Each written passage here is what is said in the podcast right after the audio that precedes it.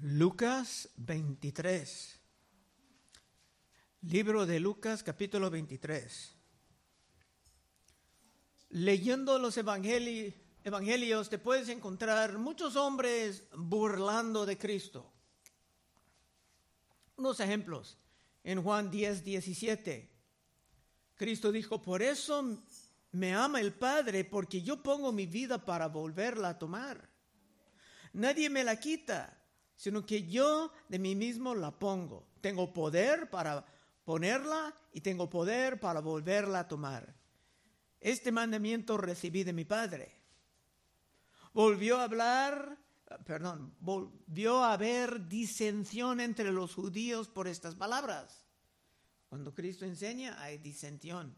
Muchos de ellos decían, demonio tienes y está fuera de ti, ¿por qué le oís? Así se hablaban de Cristo, a su cara. Lucas 23, 11, mismo capítulo que estamos estudiando. Entonces Herodes con sus soldados le menospreció y escarneció, vistiéndose de una ropa espléndida y volvió a enviarle a Pilato. También en Marcos 14, 64, en su tribunal, ¿habéis oído la blasfemia? ¿Qué os parece? Y todos le condenaron declarándole ser digno de muerte. Y algunos comenzaron a escupirle y a cubrirle el rostro y darle de puñetazos. Y decía, profetiza. Y los alguaciles le daban de bofetadas. Volaban de él, abusaban a él. Marcos 15 comenza- y 18. Comenzaron luego a saludarle, salve rey de los judíos. Y le golpeaban en la cabeza con una caña y le escupían y puesto de rodillas le hacían reverencia. Era una burla. Último, Mateo 27, 27.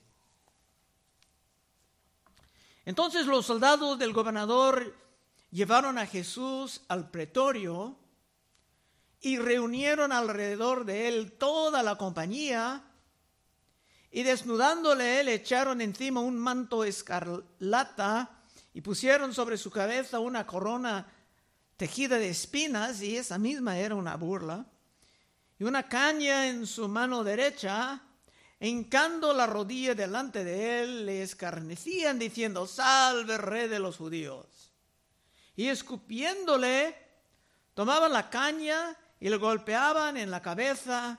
Después de haberle escarnecido, le quitaron el manto, le pusieron sus vestidos y le llevaron para crucificarle. Lo interesante en todo esto es que aunque se burlaban de Cristo y lo acusaban fácilmente, hasta dijeron que tenía un demonio, eran hombres que decían esto.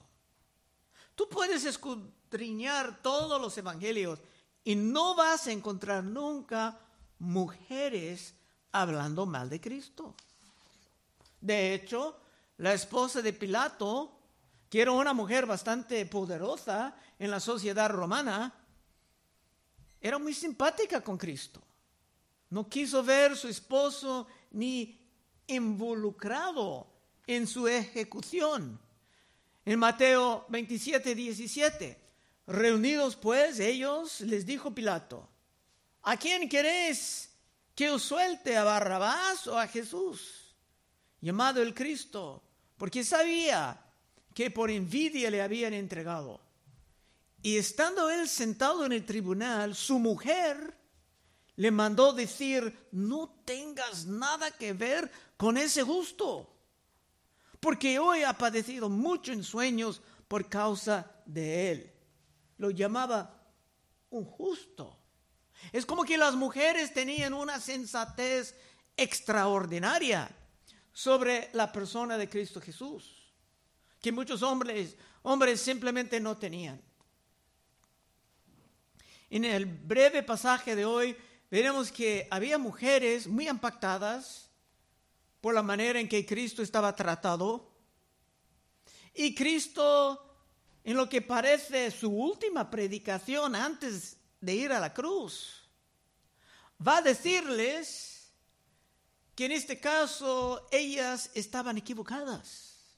Las simpáticas estaban equivocadas. 26. Y llevándole, tomaron a cierto Simón de Sirene, que venía del campo, y le pusieron encima la cruz para que llevase tras Jesús.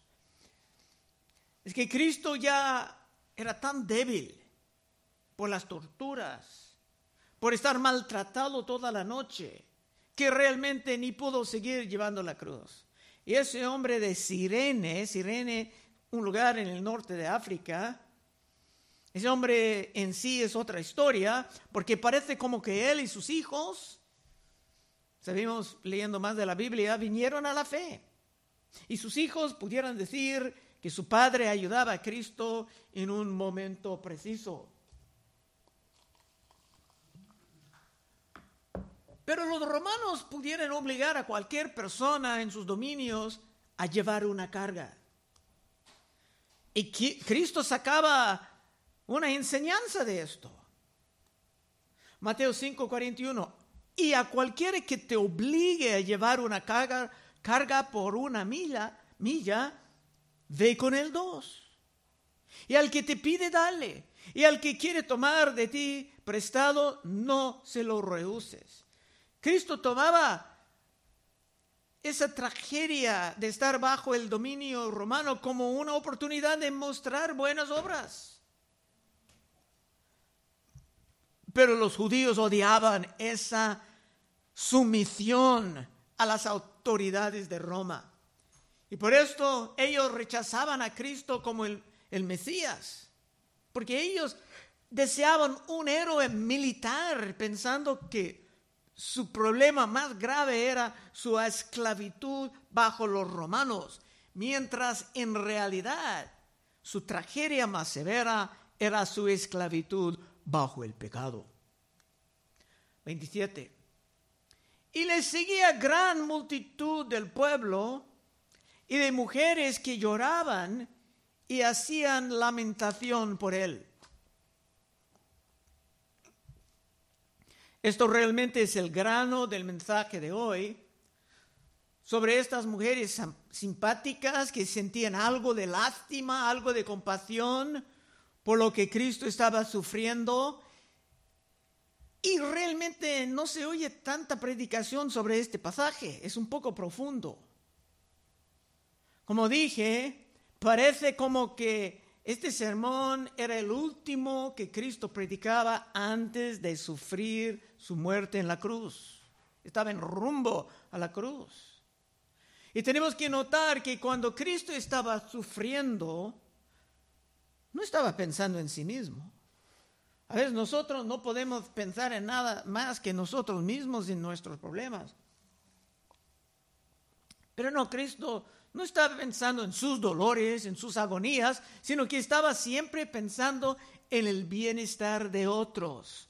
Como vimos en Juan 19, 25. Estaban junto a la cruz de Jesús su madre y la hermana de su madre, María, mujer de Cleofas, María Magdalena, cuando vio Jesús a su madre y al discípulo a quien él amaba, él estaba en este momento pasando por dolores extremos. Que estaba presente, dijo a su madre, mujer, he aquí tu hijo. Después dijo al discípulo, he aquí tu madre.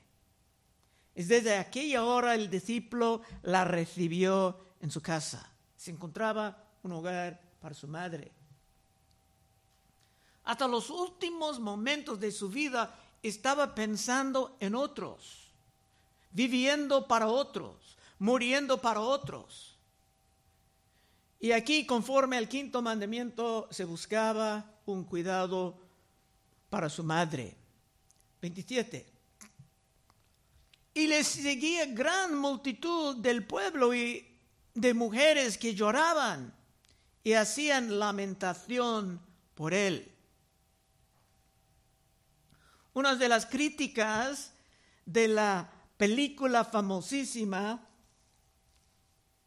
de la pasión de Cristo en la manera en que se enfocaban en toda la violencia, toda la sangre, en la manera en que nuestro Señor estaba golpeado. En los evangelios no, no van a esconder nada, pero la violencia y la sangre no son el mensaje principal. Si las miles y miles de personas salieron de los cines sintiendo una lástima para Cristo y nada más, esto no era necesariamente un efecto muy fructífero. Algo semejante puede pasar en la Navidad. Muchos pueden sentir algo por el niño Jesús, sacando sus pesebres, sus estatuas de los animalitos, y después continuar en sus idolatrías y su suprema ignorancia de la palabra de Dios. 27. Y le seguía gran multitud del pueblo y de mujeres que lloraban y hacían lamentación por él, pero Jesús, vuelto hacia ellas, les dijo, hijas de Jerusalén, no lloréis por mí, sino llorad por vosotras mismas y por vuestros hijos. No era ni necesario ni correcto sentir lástima por Cristo Jesús. Cristo no era una víctima, sino voluntariamente estaba logrando una gran obra para rescatar al mundo del pecado.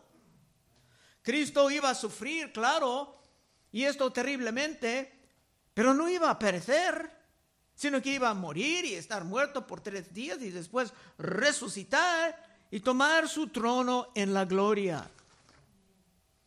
Era terrible lo que iba a sufrir, como dice en Mateo 26, 36. Entonces llegó Jesús con ellos a un lugar que se llama Getsemaní y dijo a sus discípulos, sentaos aquí entre tanto que voy ahí oro. Y tomando a Pedro y a los dos hijos de Zebedeo, comenzó a entristecerse y a angustiarse en gran manera. Entonces Jesús le dijo, mi alma está muy triste hasta la muerte, quedaos aquí y velad conmigo. Y Cristo no solamente era triste por los sufrimientos físicos o la sangre, sino o, ni la vergüenza, sino por el sufrimiento espiritual. Es que Cristo tenía que sufrir la ira de Dios que tus pecados merecían. Es que en la justicia de Dios y en la santidad de Dios no se puede simplemente perdonar los delitos, sino que todo delito tiene que recibir su pago completo. Toda transgresión tiene que recibir una satisfacción de acuerdo con la justicia infinita y perfecta de Dios. Y por esto vino Cristo para dar su vida en rescate por muchos. Pero Cristo, como Hijo de Dios, no estaba en peligro, mientras estas mujeres las mujeres simpáticas, las mujeres equivocadas, sí estaban en gran peligro. 27. Y les seguía gran multitud del pueblo y de mujeres que lloraban y hacían lamentación por, lamentación por él. Pero Jesús, vuelto hacia ellas, y le dijo, hijas de Jerusalén, no lloréis por mí, sino llorad por vosotras mismas y por vuestros hijos. Cristo animaba a estas a llorar por ellas mismas porque Cristo mismo estaba llorando por ellas. Lo puede ver en el mismo libro de Lucas 19:41. Y cuando llegó cerca de la ciudad, está hablando de Jerusalén, y estas mujeres eran hijas de Jerusalén, al verla lloró Cristo lloraba por ellas. Lloró sobre ellas diciendo, oh, si tú también, o si también tú conocieses a lo menos en este tu día lo que es para tu paz, mas ahora está encubierto de tus ojos. porque vendrán días sobre ti cuando tus enemigos te rodearán con vallado y te sitiarán por todas partes y te estrecharán y te derribarán a tierra y a tus hijos dentro de ti, y no dejarán en ti piedra sobre piedra por cuanto no conociste el tiempo de tu visitación. Estas mujeres estaban en peligro como hijas de Jerusalén. Es que Jerusalén estaba una ciudad condenada por el rechazo de su Mesías. Y cuando los romanos venían en su furia, como castigo de Dios, era peor que terrible. Estudiando los historiadores sabemos que esto es lo que pasó. Unos 40 años más tarde, hasta los historiadores judíos dicen que los cristianos se huían de la ciudad y hasta los fariseos, los fariseos también huían escapándose. Los fariseos rechazaban a Cristo, pero creían la profecía sobre la destrucción de Jerusalén no estaban arriesgando. Bueno, predicando a estas mujeres simpáticas, llenas de lástima por Cristo, llamándolas a orar por ellas mismas, era una llamada a la fe y al arrepentimiento,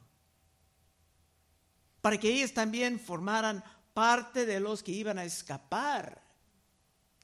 En el mismo libro de Lucas, profetizando a sus discípulos, Cristo dijo en Lucas 21, 20, pero cuando veréis a Jerusalén rodeada de ejércitos, estaba diciendo a ellos, cuando ustedes vean esto, no está diciendo cuando miles de años más tarde ven, no, cuando ustedes, cuando veréis a Jerusalén rodeada de ejércitos, saber entonces que su destrucción ha llegado.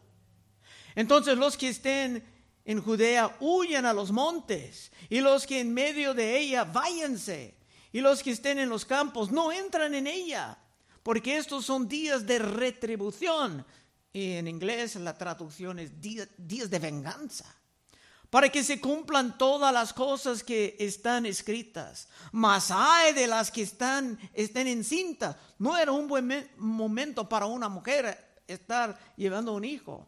Mas hay de las que estén encintas y de las que creen en aquellos días, porque habrá gran calamidad en la tierra e irá sobre este pueblo y caerán a filo de espada y serán llevados cautivos a todas las naciones. Muchos estaban llevados como esclavos.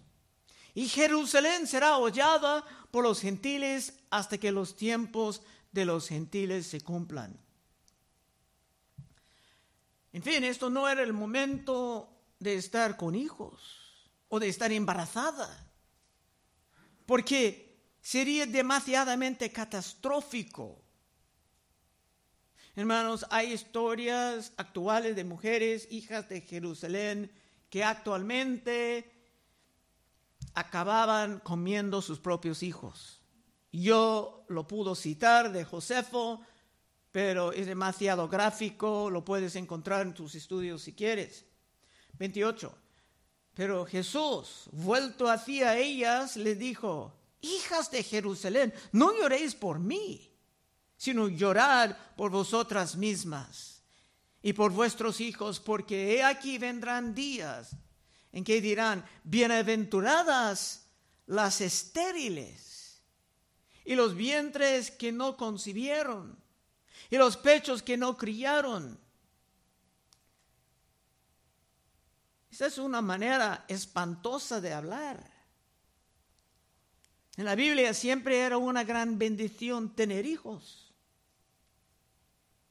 Salmo 127, 3. He aquí, herencia de Jehová son los hijos, cosa de estima el fruto del vientre, como saetas en mano del valiente.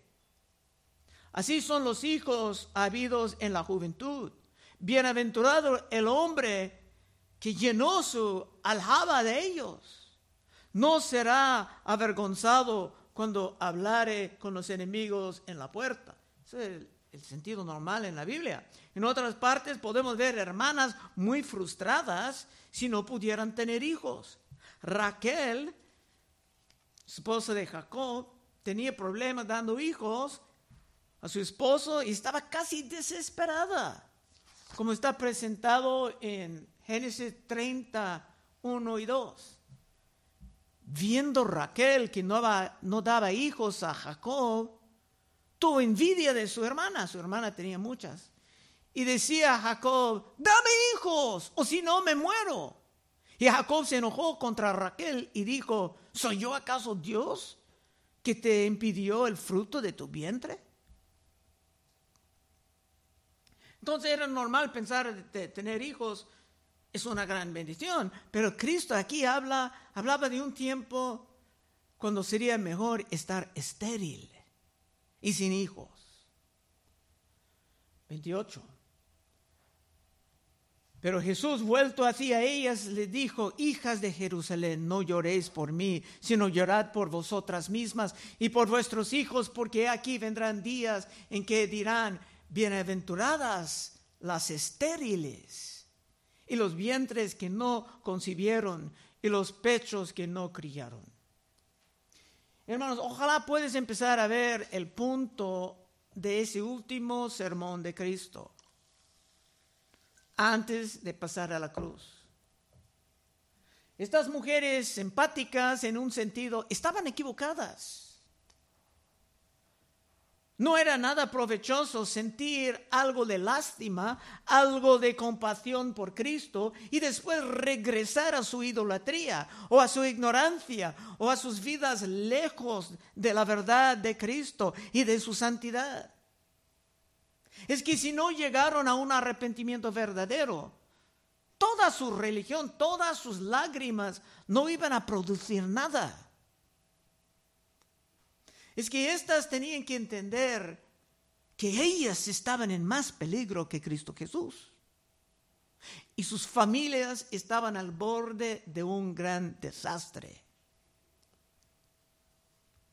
Si se llegaban a una fe verdadera, entonces se iban a huir de la ciudad con los creyentes verdaderos, hasta dejando todo atrás como tú y yo estamos llamados a abandonar este mundo con sus vanidades, acordados de la mujer de Lot. Los que solamente tienen una forma de piedad sin el poder realmente están en peligro, como acabamos de estudiar en 2 de Timoteo 3.1. También debes saber esto, que en los postreros días vendrán tiempos peligrosos porque habrá hombres amadores de sí mismos, ávaros, vanagloriosos, soberbios, blasfemos, desobedientes a los padres, ingratos, impíos, sin afecto natural, implacables, calumniadores, intemperantes, crueles, aborrecedores de lo bueno, traidores, impetuosos, infatuados, amadores de los deleites más que de Dios. ¿Son gente del mundo? No, que tendrán apariencia de la piedad, pero negarán la eficacia de ella. A esto se evita. Estos son personas en las iglesias. No sirve de nada derramar unas lágrimas sobre los sufrimientos de Cristo o sentir algo por el niño de Jesús en el pesebre si te sigues en tu pecado y Cristo siempre hablaba de esto. Por ejemplo, en, Lucas 13, 1, estamos llegando al fin. En este mismo tiempo estaban ahí algunos que le contaban acerca de los galileos cuyo sangre Pilato había mezclado con los sacrificios de ellos. Estaban pensando, deben, ellos deben de ser muy malos para que esto pasara. Respondiendo a Jesús le dijo, ¿pensáis que estos galileos porque predicaban tales cosas, eran más pecadores que todos los galileos. Os digo no. Antes, si no os arrepentís, todos pereceréis igualmente. O aquellos 18 sobre los cuales cayó la torre en Siloé y los mató, ¿pensáis que eran más culpables que todos los hombres que habitan en Jerusalén? Os digo no. Antes, si no os arrepentís, todos pereceréis igualmente.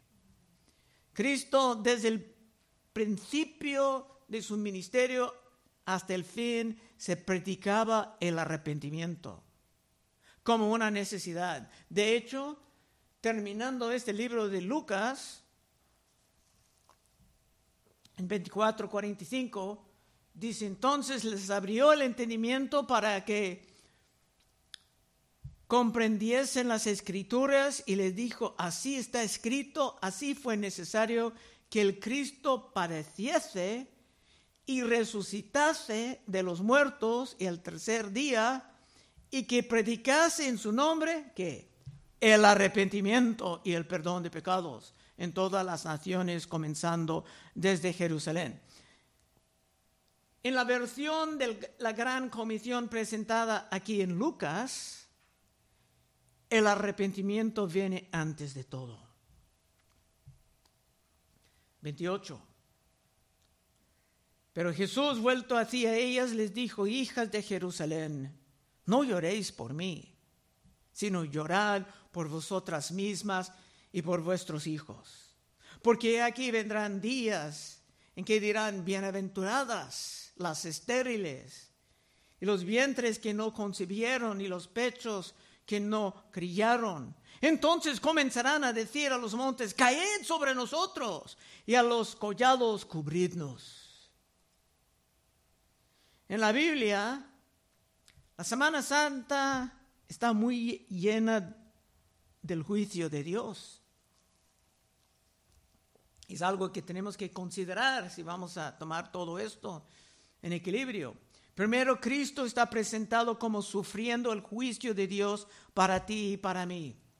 Segundo de Corintios 5:21, al que no conoció pecado, por nosotros lo hizo pecado, para que nosotros fuésemos hechos justicia de Dios en él. Y para los que rechazaban a Cristo, o los que solamente tenían una fe que era muy superficial, el juicio de Dios estaba cayendo sobre Jerusalén. Y por esto se iban a clamar a los montes, caed sobre nosotros, y a los collados, cubridnos. Y estas expresiones estaban conocidas en el Testamento Antiguo. Oseas 10:8. Y los lugares altos de Abén serán destruidos. Y el pecado de Israel crecerá sobre sus altares espino y cardo. Y dirán a los montes, cubridnos. Y a los collados, called sobre nosotros son expresiones bíblicas de un juicio totalmente insoportable.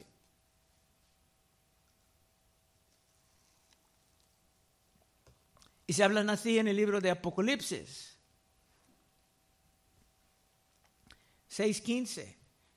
Y los reyes de la tierra, y los grandes, los ricos, los capitanes, los poderosos, y todo siervo y todo libre se escondieron en las cuevas entre las, las peñas de los montes y decían a los montes y a las peñas, caed sobre nosotros y escóndenos del rostro de aquel que está sentado sobre el trono y de la ira del cordero.